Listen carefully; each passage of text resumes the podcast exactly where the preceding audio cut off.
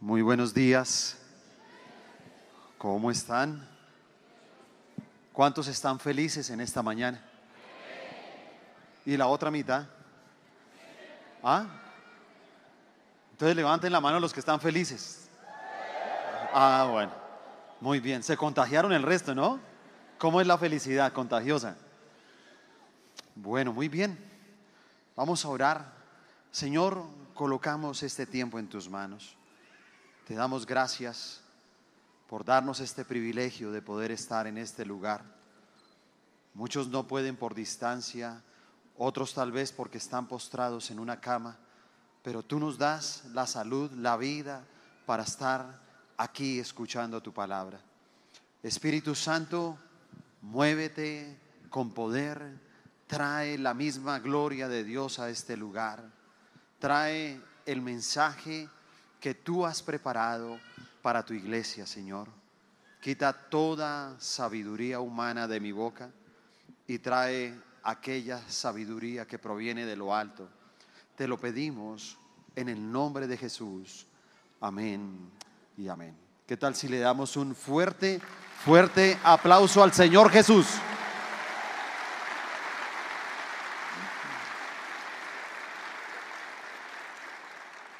Bueno, voy a compartir con ustedes un tema que tiene como título espectador o protagonista. Y tal vez eh, quisiera hacer como esa pregunta. ¿Eres un espectador o eres un protagonista? ¿Cuántos son aquí espectadores? Levanten la mano.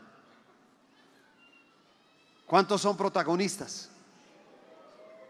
Otra vez, protagonistas, levanten la mano. la levantada, la levantada. Muy bien, mire a su alrededor las manos levantadas, mire a su alrededor. Es que es bueno que vea las manos porque al final voy a repetir la pregunta. Entonces, vamos a ver si somos protagonistas o somos espectadores. Amén. Pregúntele al que está a su lado ahí, dígale, ¿eres protagonista o eres espectador?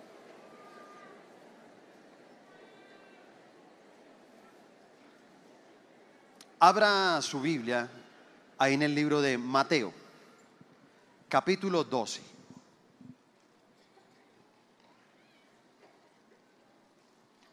Vamos a leer del versículo 38 en adelante. Dice, entonces respondieron algunos de los escribas y de los fariseos diciendo, Maestro, deseamos ver señal de ti. Él respondió y les dijo, la generación mala y adúltera demanda señal, pero señal no le será dada, sino la señal del profeta Jonás. Porque como estuvo Jonás en el vientre del gran pez tres días y tres noches, así estará el Hijo del Hombre en el corazón de la tierra tres días y tres noches. Amén. Bueno, algo que nosotros estamos viendo en estos últimos tiempos es que el síndrome del espectador está afectando a nuestras nuevas generaciones. Y estas nuevas generaciones se están caracterizando porque se están acostumbrando solamente a mirar. Y no sé cuántos de ustedes hayan tenido la oportunidad tal vez de tener estos juegos de mesa, de cartas en algunos momentos, donde tienes que tomar un riesgo. Y entonces hay personas que cuando tienen que tomar un riesgo, entonces ellos dicen una palabra que se llama paso. Entonces pasa al siguiente jugador. Y el siguiente jugador tiene la oportunidad, lo mismo, de tomar un riesgo. Y algunos de ellos también dicen, mira, yo también paso. Hasta que alguno de los jugadores simplemente toma ese riesgo y toma esa oportunidad de decir, no, no voy a pasar, me voy a arriesgar a ver qué pasa. Eso es prácticamente lo que es un espectador. Y cuando nosotros hablamos de, ver, estamos convirtiendo esta sociedad hoy en día en un espectáculo A la gente le gusta todo lo que sea un espectáculo. Por eso es que usted puede ver que abundan los programas donde muestran la vida de los famosos. Con gran tristeza, uno puede ver un día sábado, en un horario donde muchos chicos están en su casa y donde muchos de ellos están viendo un programa que está dirigido por personas que tal vez tengan una confusión en su vida sexual. Y ellos se dedican a presentar la vida privada de los famosos. Y si usted se da cuenta, es uno de los programas que tiene un rating más alto en la televisión colombiana. ¿Y por qué uno eh, ve este tipo de cosas? Simplemente porque a la gente le gusta ver. La gente está sedienta de ver cosas. Le gusta ver la vida de los demás. Por eso es que inclusive los famosos hoy en día, eh, cuando van a enfrentar un divorcio, ellos antes de buscar un abogado, ¿sabe qué buscan primero? Un medio de comunicación. Y buscan un medio de comunicación para vender su divorcio. Y alguien diría, ¿por qué hacen esto? Porque ellos saben que las personas están sedientas de ver. A la gente le gusta ver este tipo de espectáculos. Y entonces uno ve que hoy en día los medios de comunicación comunican hacia afuera, pero no comunican hacia adentro. Cuando usted se sienta en una pantalla de televisión en su casa, usted se da cuenta que usted se comunica con todas las personas que están afuera. Todo lo que pase afuera de su casa, usted se comunica con ellos. Pero lo que no se da cuenta es que usted se incomunica con los de adentro. Usted queda incomunicado con su familia.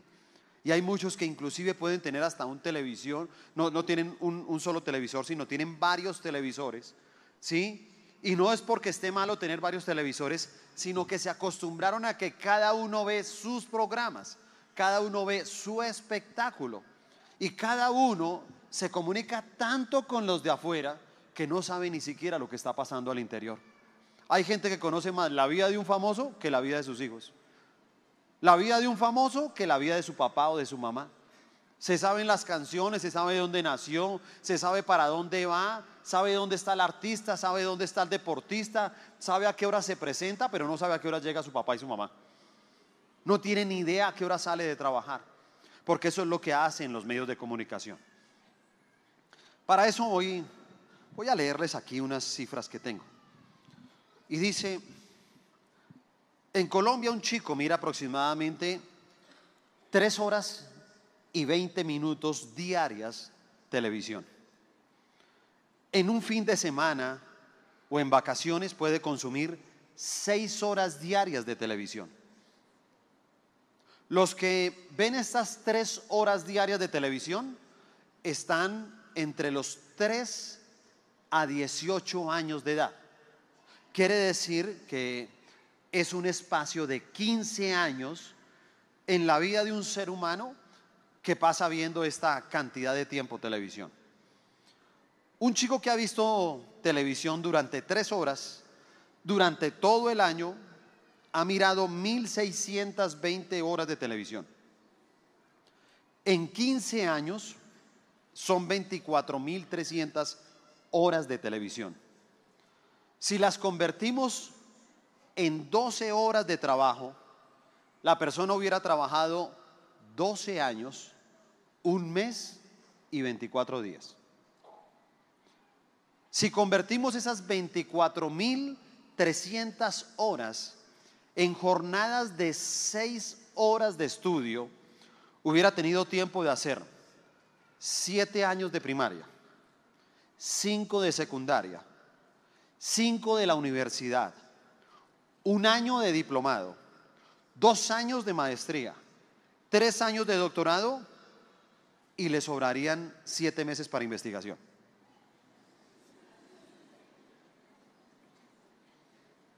Pero no lo hizo porque estaba viendo televisión. En 15 años. Por eso se sabe que es un espectador, porque no asume ninguna responsabilidad. Se le pasó la vida y se le pasaron los años siendo un espectador que se conforma solamente con ver. Si sacamos a los chicos aparte y colocamos una persona normal como usted y yo, Una persona que mira dos horas de televisión diaria, dos horas. Mira 730 horas y esas 730 horas son las que tiene un mes. Quiere decir que si una persona, si usted y yo vemos dos horas diarias de televisión, nosotros no vivimos un año, sino 11 meses, porque un mes nos la pasamos viendo televisión. Un mes. Solo viendo televisión. Por eso quiero compartir con ustedes tres características de un espectador. Y en esas tres características, pues, podremos definir la pregunta del final. Si realmente somos espectadores o somos protagonistas. La primera característica de un espectador es que es una persona que pierde la iniciativa. ¿Qué pierde un espectador? Pierde la iniciativa. ¿Qué quiere decir esto? Que es una persona que le cuesta mucho asumir responsabilidades. Es una persona que es difícil motivarla o que él mismo se automotive para poder hacer algo. Son personas sedentarias que se le pasa la vida fácilmente. Son personas que se la pasan observando a los demás. Pero también hay algo que es, mejor dicho, increíble. Y es que pierden la capacidad de pensar. No reaccionan. Si usted no me cree, mira a cualquier persona que está viendo televisión en su casa. Y a veces uno puede llegar a hablarle, ¿cierto? Uno dice, óyeme que si al fin vas a ir a no sé... ¿Ah? ¿Ah? ¿De qué? No, que si tú vas a... ¿qué? Pues yo creo que sí. Entonces uno los ve como oídos, ¿sí se da cuenta? Que uno los ve como oídos. Y la esposa le puede decir a lo oye amor, lo que pasa es que imagínate que el niño perdió la mate. ¿Ah? ¿Qué? Que es que el niño perdió una materia pues que la recupere. Porque ni siquiera está pensando de verdad en lo que le acabaron de decir. Solamente contesta cualquier cosa sin pensar. Se lo aseguro que no piensa, porque es un espectador. Entonces, toda persona que es un espectador, pues ha perdido la capacidad de desarrollar el pensamiento abstracto. ¿Sabe qué es el pensamiento abstracto? Es cuando una persona ya perdió el hábito de la lectura, pero perdió el hábito de poder meditar, perdió el hábito de analizar. Entonces es una persona que ya no tiene pensamiento abstracto. Entonces difícilmente puede aprender por lo que lee, sino solamente aprende por lo que ve. Por eso algo que nos perjudica mucho en Colombia es que no leemos. Todo lo que saben los seres humanos aquí en Colombia lo saben por un televisor. Todo. Usted ponga cualquier tema y verá que la gente le dice, ¿y usted dónde aprendió eso? Lo dijeron en el noticiero esta mañana. Ayer lo vi en un programa. Salió un señor, salió una psicóloga a decir que tal cosa, porque todo lo que usted aprende, lo aprendes viendo. Pero perdiste precisamente el pensamiento abstracto que te permite analizar. ¿Sabe? La imagen toca precisamente una parte del cerebro. Pero hay otra parte del cerebro donde está el pensamiento abstracto y es lo que nos permite precisamente reflexionar. Por eso cuando uno lee, uno le pone un ritmo a la lectura de acuerdo, ¿sí? al ritmo que yo puedo aprender. Cada uno puede aprender y cada uno dice, mira, yo voy leyendo y al ritmo que yo pueda aprender, a ese ritmo es que yo voy a leer. Hay gente que dice, lea más rápido. Dice, no, yo leo así. ¿Sabes por qué dice yo leo así? Porque esa es su velocidad de aprendizaje. Pero hay personas que dicen, yo mejor no leo, a mí no me gusta leer porque es que eso uno no entiende nada. Porque lo más rápido es ver. Y cuando tú ves imágenes, las imágenes te imponen tu ritmo. Entonces tú ya no puedes tener control sobre nada. Simplemente la imagen te enseña algo y como tú ya no tienes capacidad de análisis, ya no puedes saber si lo que estás viendo es bueno o es malo, porque no hay momento para poder meditar. No puedes analizar la imagen, no puedes detener la imagen un momento para pensar si eso es bueno o es malo. E igual el que está ahí frente a una imagen y tú le estás preguntando algo y responde cualquier cosa, así es tu respuesta frente a las imágenes que tú ves. Mucho de lo que vemos inclusive nos programa sexualmente, sobre todo a los jóvenes, porque hay una glándula pituitaria que está exactamente detrás del nervio óptico y eso es lo que hace que va formando todas las hormonas sexuales. Por eso es que las personas se estimulan tanto por los ojos.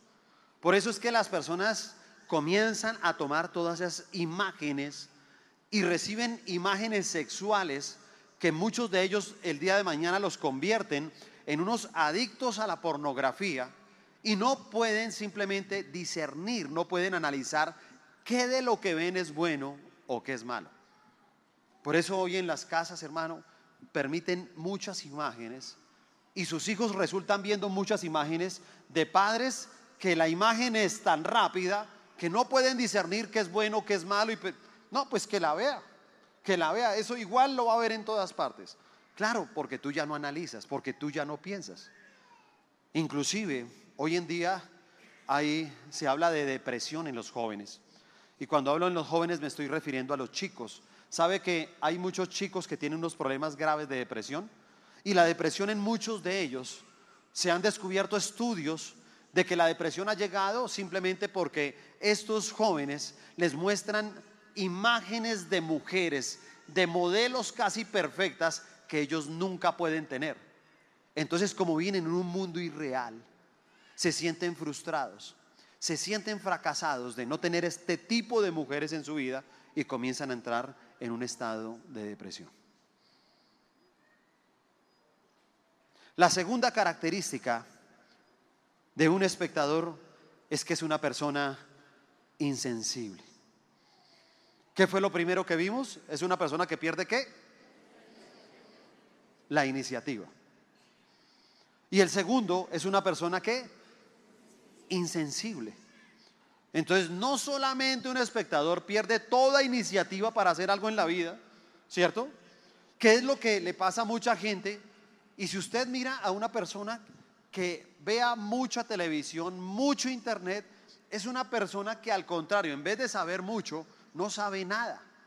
Porque increíble que con toda la información que tiene, como no la puede analizar, no tiene iniciativa para hacer cosas. Es increíble. Porque la mayor iniciativa es la que muchas veces nos da más bien en la lectura. Porque, insisto, en la lectura tú tienes la capacidad de analizar. Y ese debe ser un hábito, un buen hábito en nosotros, la lectura. Pero no solamente permite eso, sino que ahora es una persona insensible. Entonces, una persona de tanto ver se vuelve insensible. Y uno llega y dice, oígame, increíble. Porque al comienzo, si usted lo observa bien, usted al comienzo veía de pronto, no sé, en un noticiero o en un eh, informe, alguna cosa, sí, veían unas escenas fuertes, ¿cierto? Decía, pusieron una bomba y usted veía una pierna por allá, veía tal cosa. Uy, no, no, no, mire, quite esa imagen, quite eso. Cambien ese canal. Uy, no, qué imágenes tan terribles. Pero sabes, la gente se acostumbró. Y todos aquellos que son espectadores se vuelven insensibles.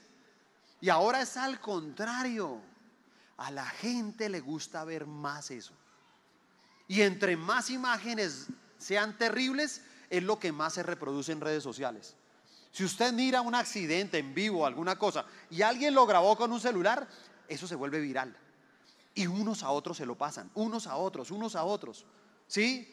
Yo, una de las imágenes de las últimas que me acuerdo fue la bomba que pusieron en, en la escuela de policía. Esa bomba. Esa bomba donde algunas personas mostraron ¿cierto? Cuerpos, partes de cuerpos. Y sabe, eso comenzó a pasársela en todos los celulares, le enviaban a uno, en todas las redes sociales, en los noticieros. La gente quería ver más. Porque la gente se vuelve insensible. ¿Y sabe qué dice la Biblia? La Biblia dice que yo tengo que llorar con los que lloran. Así dice. Yo tengo que llorar con los que lloran. Pero no, la gente, hermano, se acostumbra. Y sabes, se acostumbra a cualquier cosa y por eso la gente, increíble, nosotros como creyentes hasta vemos una persona llorando en la calle, Y sabes, lo vemos llorando y uno, ay, quién sabe qué le pasará, ¿no? Y tú sigues derecho. Tú sigues derecho. Te acostumbraste a ver gente llorando. Te acostumbraste a ver gente pidiendo. Te acostumbraste a ver gente sufriendo. Te acostumbraste. Tanto así que usted se da cuenta y la gente, hoy en día pueden pasar muchas cosas, pero la gente quiere ver. La gente no quiere hacer nada más. Aquí atropellan a una persona, hermano, en la calle y la gente no va a ayudar, la gente va a mirar. Y, alrededor del accidente hay gente y todo el mundo hasta con los celulares. Y todo el mundo grabando el accidente, grabando la queja de la persona. Pero sabes, ¿cuántos hacen algo por esa persona? Porque nos volvimos insensibles. Eso es lo que hace el espectador. El espectador con el tiempo va pasando y va pasando y no sucede nada. Hay cosas que suceden en otras partes del mundo, ¿sabes? Y si pasan en otras partes del mundo, mira, puede salir todo un país. Si en Francia llegaran a abusar de un niño sexualmente, sale todo un país a protestar por el abuso sexual. Aquí abusan de los niños todos los días, pero nos acostumbramos. Nos acostumbramos simplemente porque nos acostumbramos a ser espectadores, insensibles. Y lo tercero,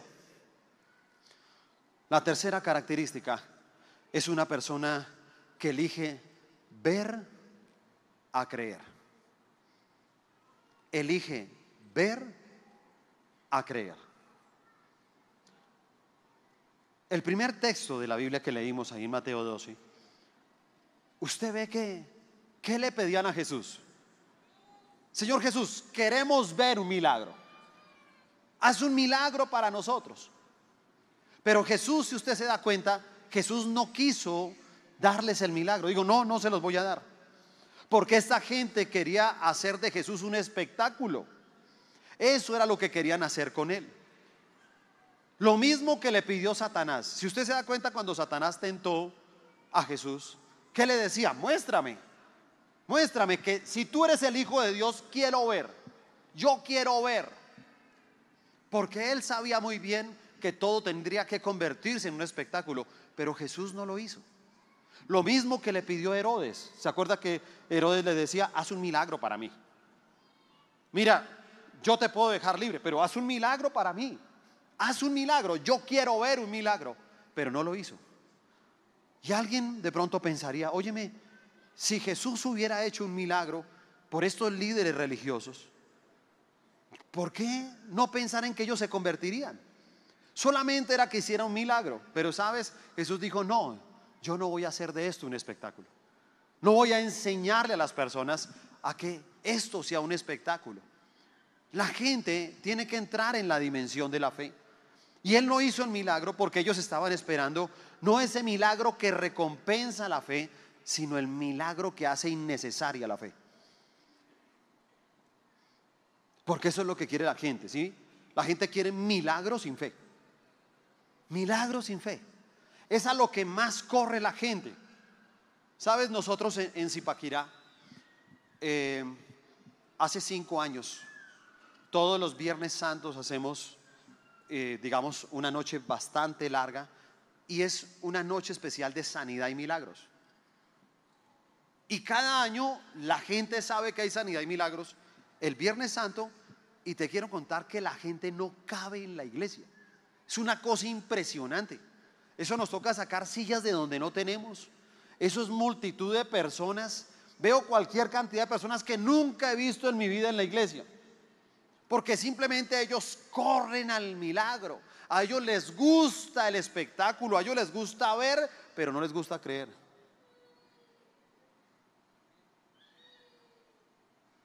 Por eso va tanta gente. Y aquí que me está acompañando uno de mis 12, él está en la reunión que tenemos familiar también del sábado a las 6 de la tarde. Y ayer mirábamos la asistencia a las reuniones. Entonces no estaba lleno. Y yo podía entender eso, claro, es que los que estuvieron un día antes son los espectadores. Porque ellos vinieron a ver. Ellos vinieron a apreciar precisamente el milagro. Pero la misma palabra dice que sin fe es imposible agradar a Dios. el mismo Jesús tuvo que decirle a Tomás, ¿sí? Porque viste, creíste. Pero yo te digo, bienaventurados los que no vieron y creyeron. Si usted se da cuenta, mire, seamos honestos, levanten la mano los que hemos visto un milagro en la iglesia. Los que hemos visto un milagro, levántenlo, levanten la mano. Cualquier cantidad de personas hemos visto un milagro. Y escúchame, ya hemos visto un milagro, pero sin embargo demandamos más. Y hay gente que llega y dice, no, no, sí, mira, yo ahí voy, yo ahí voy. Y yo sé que tengo que creer y tengo que entregar mi vida completa. Pero espérate un poco más. Espérate a que pasen un poco más. ¿Y sabe qué quiere que pase? Él quiere ver más. Porque es un espectador. El espectador quiere ver. Pero no quiere dar pasos de fe. Y la fe, usted sabe que la vida de fe es por obras y no por vista. Hay una historia en Lucas capítulo 10. Usted encuentra una historia, una parábola de la que habla el Señor Jesús. Por el tiempo que tenemos, tal vez no podemos profundizar mucho. Pero en esa parábola del el Señor Jesús habla sobre quién es mi prójimo. Enseña sobre el prójimo. Y habla de un hombre que simplemente iba por el camino y lo asaltaron. Le quitaron todo, le robaron todo. Pero ¿sabe qué? Lo golpearon hasta el punto en que lo dejaron casi al borde de la muerte. Y mire estos versículos, porque no, no puedo leer todo, pero voy a leer unos versículos que son claves para que usted me entienda esta palabra. El versículo 31 dice, aconteció que descendió un sacerdote por aquel camino y viéndole pasó de largo. Yo sé que algunos dicen, no, yo creo que él leyó mal. No, leí bien. Así usted no lo crea. Yo leí muy bien un sacerdote, un sacerdote, vio a este hombre y pasó de largo, un sacerdote, el que debería ser el protagonista de esta historia. Él debería ser el protagonista, pero tomó la decisión de ser un espectador.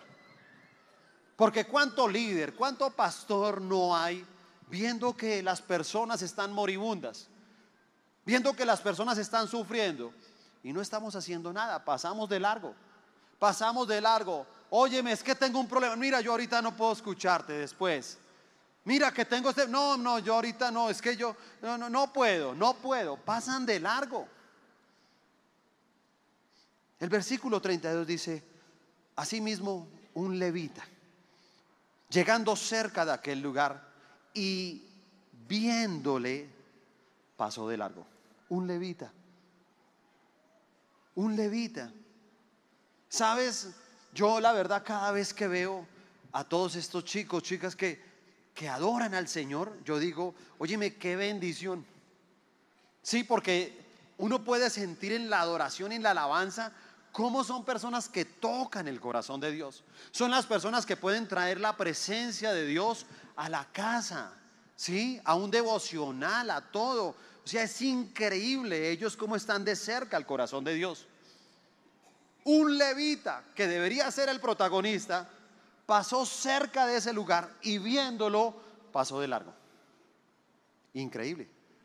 Y entonces dice el versículo 33, pero un samaritano que iba de camino, vino cerca de él y viéndole fue movido a misericordia. Vio, pero se movió a misericordia un samaritano. ¿Usted puede creer esta historia, lo que estamos leyendo? ¿Entender que un samaritano eran enemigos de los judíos? Un samaritano, alguien que ni se hablaba, alguien que si de pronto lo veían, hasta podían hacerle daño a él. ¿Tú qué haces ayudando a un judío? ¿Qué te pasa? Podían hasta pegarle a él, podían hasta matarlo por eso, ¿por qué no? Sin embargo, él no pensó en él, él pensó en la otra persona porque fue movido a misericordia. Los tres vieron lo mismo, pero los dos primeros eran espectadores. Y vieron que la necesidad del prójimo era como, como parte del paisaje. Ah, sí, es un árbol más. Es un árbol. Y así nos acostumbramos nosotros. Vemos cómo la gente pierde un hogar y pensamos que eso es parte del paisaje. Es normal. Y vemos un joven las drogas y eso es parte del paisaje. Y vemos aquí, y nos acostumbramos en eso, ¿no? Vemos indigentes, vemos todo. Ah, no, eso es parte de la pintura aquí en Bogotá. Eso no, normal, normal. Eso es normal. Eso no tiene nada. Nosotros como creyentes estamos pasando solamente a ser espectadores. Deberíamos ser los protagonistas. Me duele cuando en televisión salen siendo protagonistas hasta impíos. Personas que ni creen en Dios, hasta ateos que están ayudando a los que deberíamos ayudar nosotros. Ellos son los protagonistas, ahora nosotros somos los espectadores. Somos los que asisten a la iglesia. Y por eso nos tratan así, esos que asisten allá a la iglesia. Los borregos esos. Así, claro, así nos ven. Porque no estamos siendo protagonistas. No lo estamos siendo. Es más, hoy en día, de verdad, ¿usted sabe cuánto estadista sale hoy en día? Uy, hoy hay una cantidad de estadistas. Tienen todos los números, tienen todos los estudios del país, de la ciudad, de los matrimonios, de los niños, de la desnutrición, de la salud. Tienen todo, son estadistas. Hay conferencistas y todos esos grandes conferencistas y tienen libros y tienen todo. Pero hay un problema, la mayoría de esa gente no ayuda a nadie. A nadie son opinólogos. Son expertos para decir que está bien o que está mal. Pero la mayoría de esa gente no hace nada. Absolutamente nada. Y saben, a la mayoría de nuestros amigos, a la mayoría de nuestras familias, les están robando todo. El enemigo los está golpeando. Les está robando las finanzas, les está robando la salud, les está robando, nos están robando a nuestros hijos.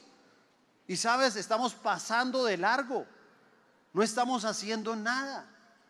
No nos estamos moviendo, simplemente hacer lo que tenemos que hacer protagonistas. Así como lo hizo el Señor Jesucristo. El Señor Jesucristo vio que la humanidad se estaba perdiendo. Y él dijo, oye, la humanidad se está perdiendo. El enemigo los está golpeando, les está quitando todo. Y simplemente Dios envió a su Hijo. Y Él tomó la decisión de ser protagonista. Pero haciendo algo por nosotros, entregó todo.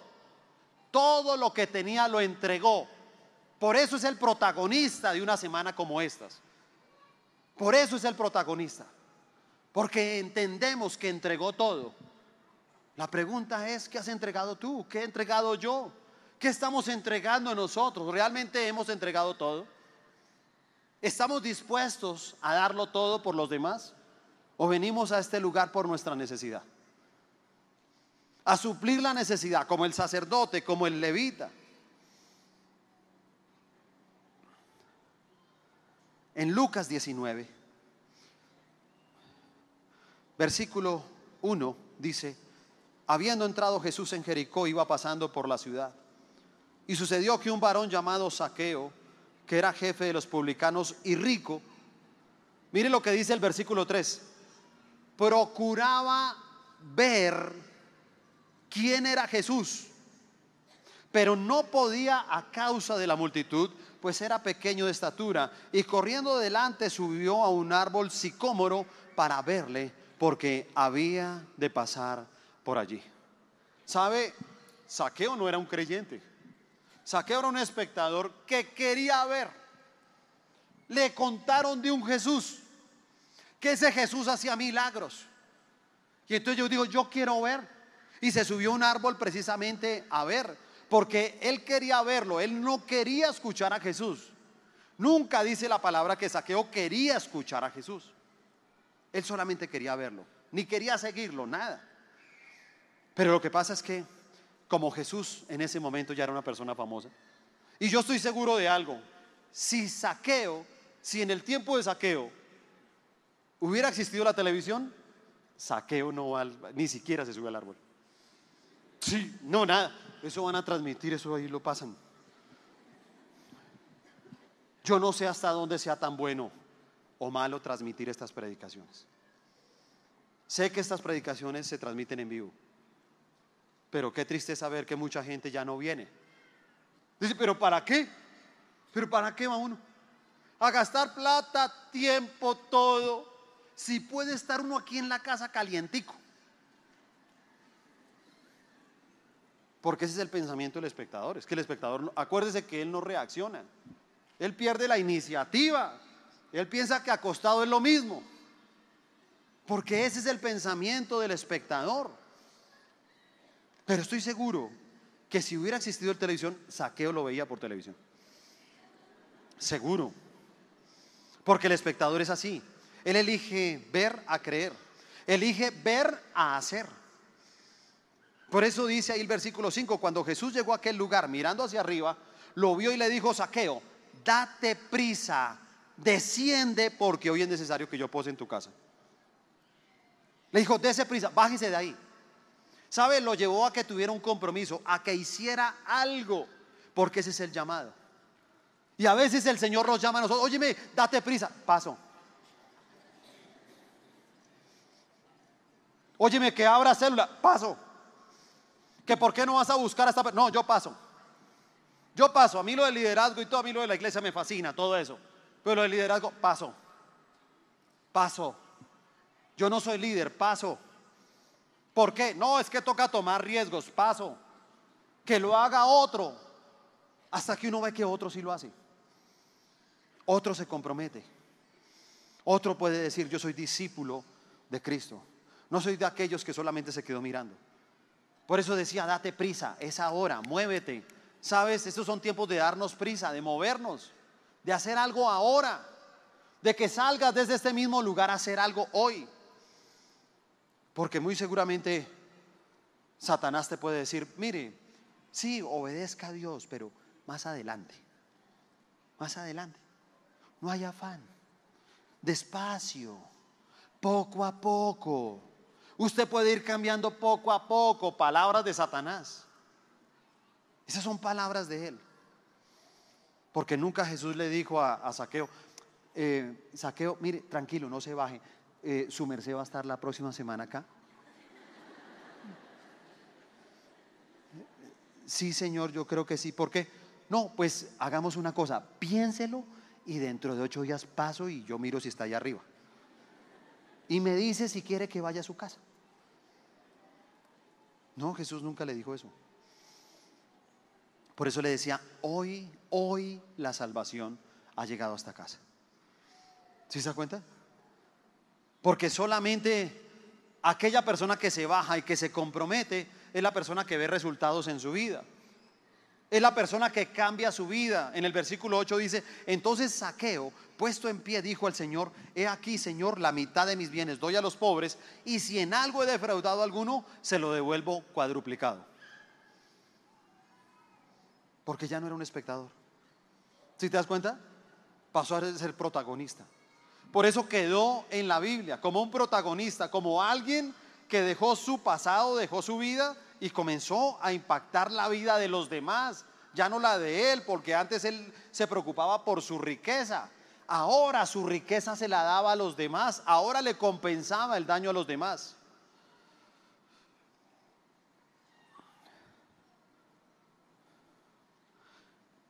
Mm, tuve de pronto un inconveniente y hace algunos días me pidieron los puntos de la charla y yo les dije, mira, necesito una fotografía en la charla. Y por derechos de autor no logramos pasarla. Pero quiero darle el nombre para que usted lo escriba. Kevin Caster. Kevin Caster. Escriba ese nombre. Fotógrafo Kevin Caster. Búsquelo en redes si es que puede buscarlo en este mismo momento. Y entonces este hombre llegó a ser famoso, un fotógrafo demasiado famoso porque en el año 1994 se ganó con una fotografía el premio Pulitzer. Y con esa fotografía pudo vendérsela al periódico New York Times y la vendió en unos buenos millones de dólares que lo hicieron un hombre bastante pudiente. Y le voy a decir cómo es la fotografía, si de pronto algunos la están viendo. Pero la fotografía es un niño de este tamaño, de este tamaño totalmente encorvado en el piso, en el África. Este fue un corresponsal que lo enviaron al África a cubrir la guerra, las matanzas, pero también el hambre. Entonces usted encuentra la fotografía de ese niño, totalmente encorvadito, encorvadito ahí en el piso. A un metro y medio de él hay un buitre. Entonces el fotógrafo comienza a contar y comienza a decir cómo tomó la fotografía. Y decía, yo iba caminando y encontré que el niño estaba agonizando. Entonces miré hacia arriba y vi que los buitres estaban dando vueltas, esperando a que el niño se muriera para comérselo. Y dice que él se sentó en una piedra y esperó a que alguno de los buitres bajara. Y bajó un buitre y se paró un metro y medio de él y fue cuando él tomó la fotografía. Y con esa fotografía se hizo famoso y se hizo rico. Dos años después se quitó la vida, se suicidó. Y él dejó una carta diciendo, mira, yo me hice famoso a costillas de algo que estaba mal. Yo en ese momento no pude pensar que eso era malo. Y me quedé con eso porque mucha gente me decía, y después de que tomaste la fotografía, ¿qué hiciste? Y decía, yo me fumé un cigarrillo, me quedé un tiempo ahí y luego me fui. El niño murió y se lo comieron los buitres. Entonces él decía que él no pudo vivir con eso.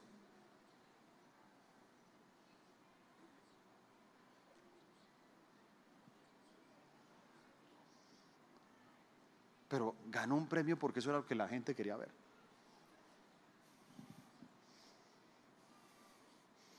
Pero nunca lo ayudó, nunca hizo nada. Había una necesidad, vio la muerte y no hizo nada. Y sabía que lo estaban premiando por algo que no estaba bien. Y tú tienes que ver tu vida en qué va a resultar. Si es que tu vida va a ser simplemente una foto.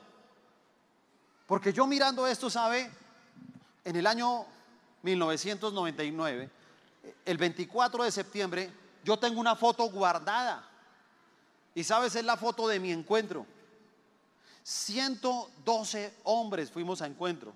Y de los 112 hombres que fuimos al encuentro, solamente estoy yo.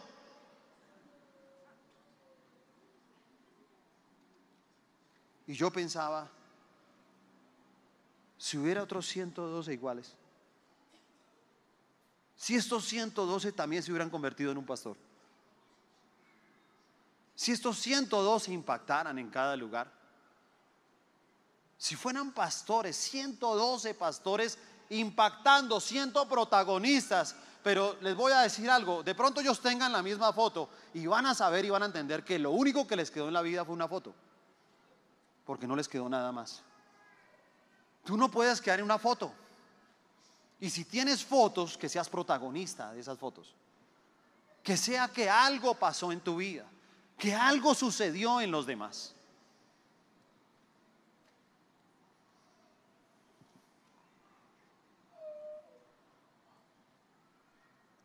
Y como se me acabó el tiempo, me toca preguntarle algo.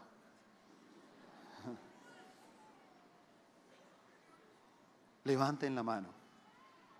Delante de Dios Escúcheme esto, ¿no? Delante de Dios, levanten la mano los que son protagonistas.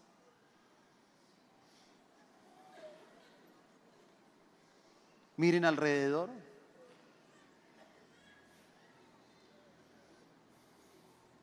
Colóquese de pie, por favor.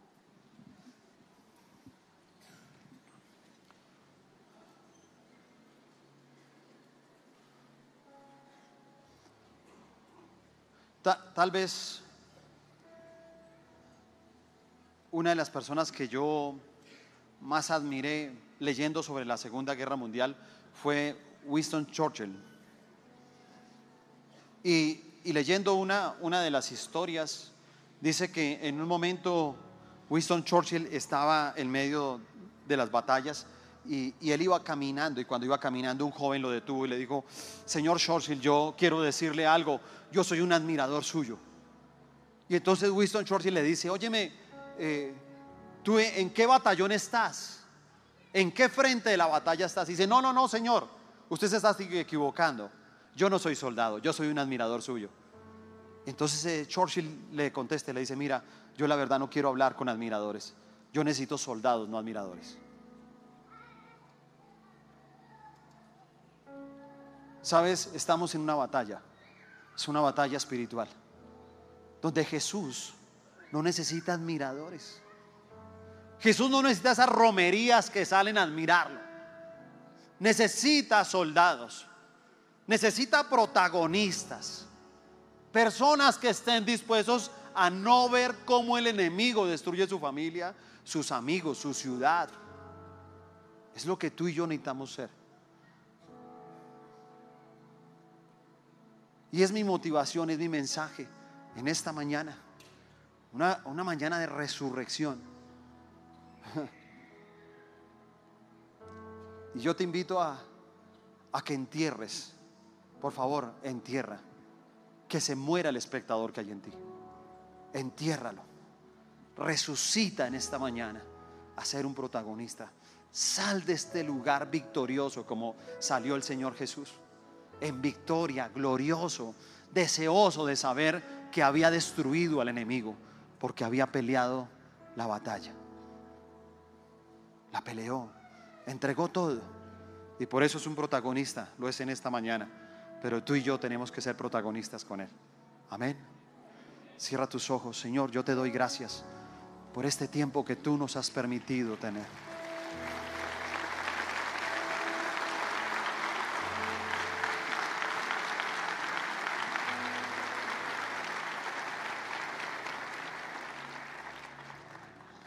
Gracias, Señor, por tu palabra.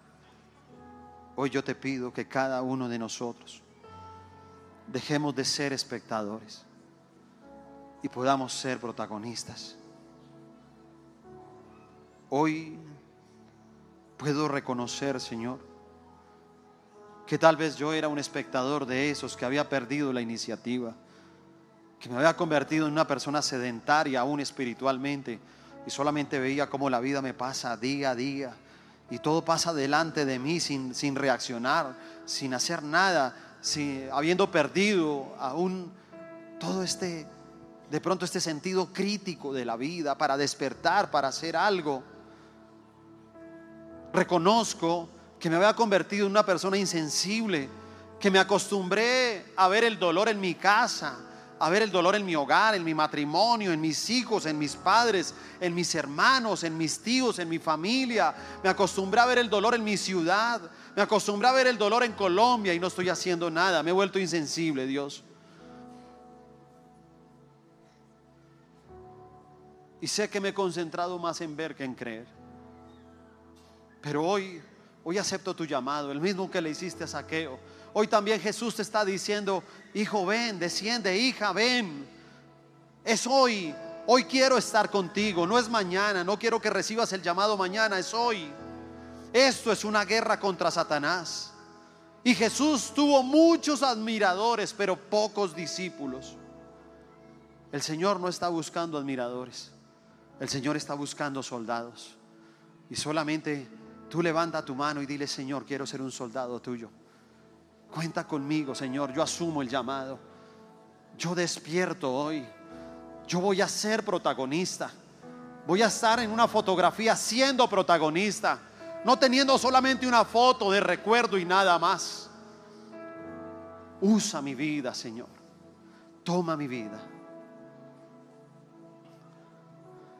Y ahora quisiera saber cuántas personas nos acompañan aquí por primera vez. Levante su mano. Levante su mano, por favor. Si usted nunca antes había venido a este lugar, voy a pedirles un favor, que puedan venir rápidamente aquí al frente. Vamos a hacer una oración antes de irnos. Es algo muy corto. Vengan, vengan, pasen rápidamente. Los que están en la parte de atrás, vamos a hacerlo más rápido. Démosles un aplauso a ellos de bienvenida. porque han pasado a ser protagonistas. Ellos serán los nuevos protagonistas, la nueva generación que se levanta en esta iglesia. Hombres y mujeres enamorados de Dios, dispuestos a no seguir mirando cómo el enemigo le roba su bendición.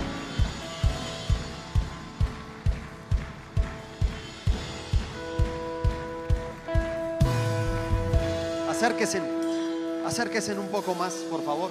Vengan, vengan acá, acérquense. Rápidamente, los que vienen de atrás, vamos a aligerar un poquito el paso, por favor. Un poquito, gracias.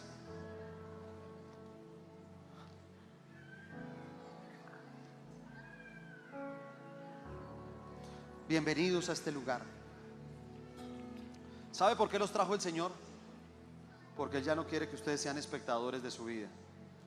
Porque Él ya no quiere ver cómo el mundo los está destruyendo en cada área de su vida. Y sabe, en su infinito amor los ha traído para que ustedes en un día como hoy ahora sean protagonistas de su vida, sean protagonistas de su familia.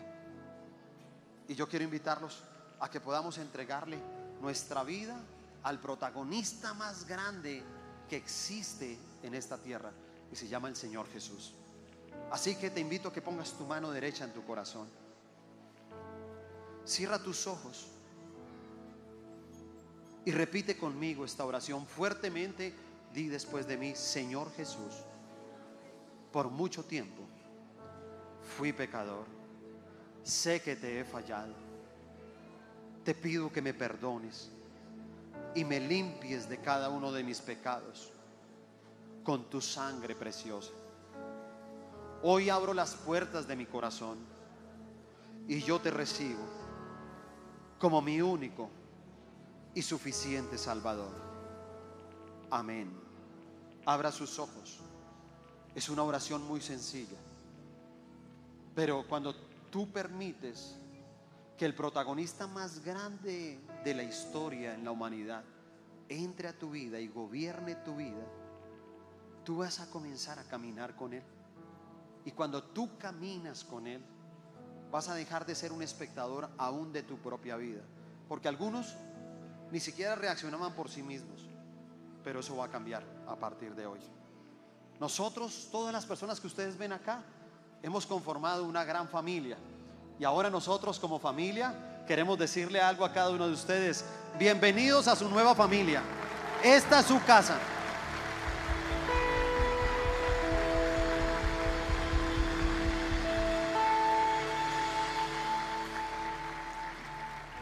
Eh, ¿Tenemos personas acá de líderes de consolidación? Ok, perfecto. Bueno, voy, voy a pedirles algo. ¿Por dónde vamos a salir?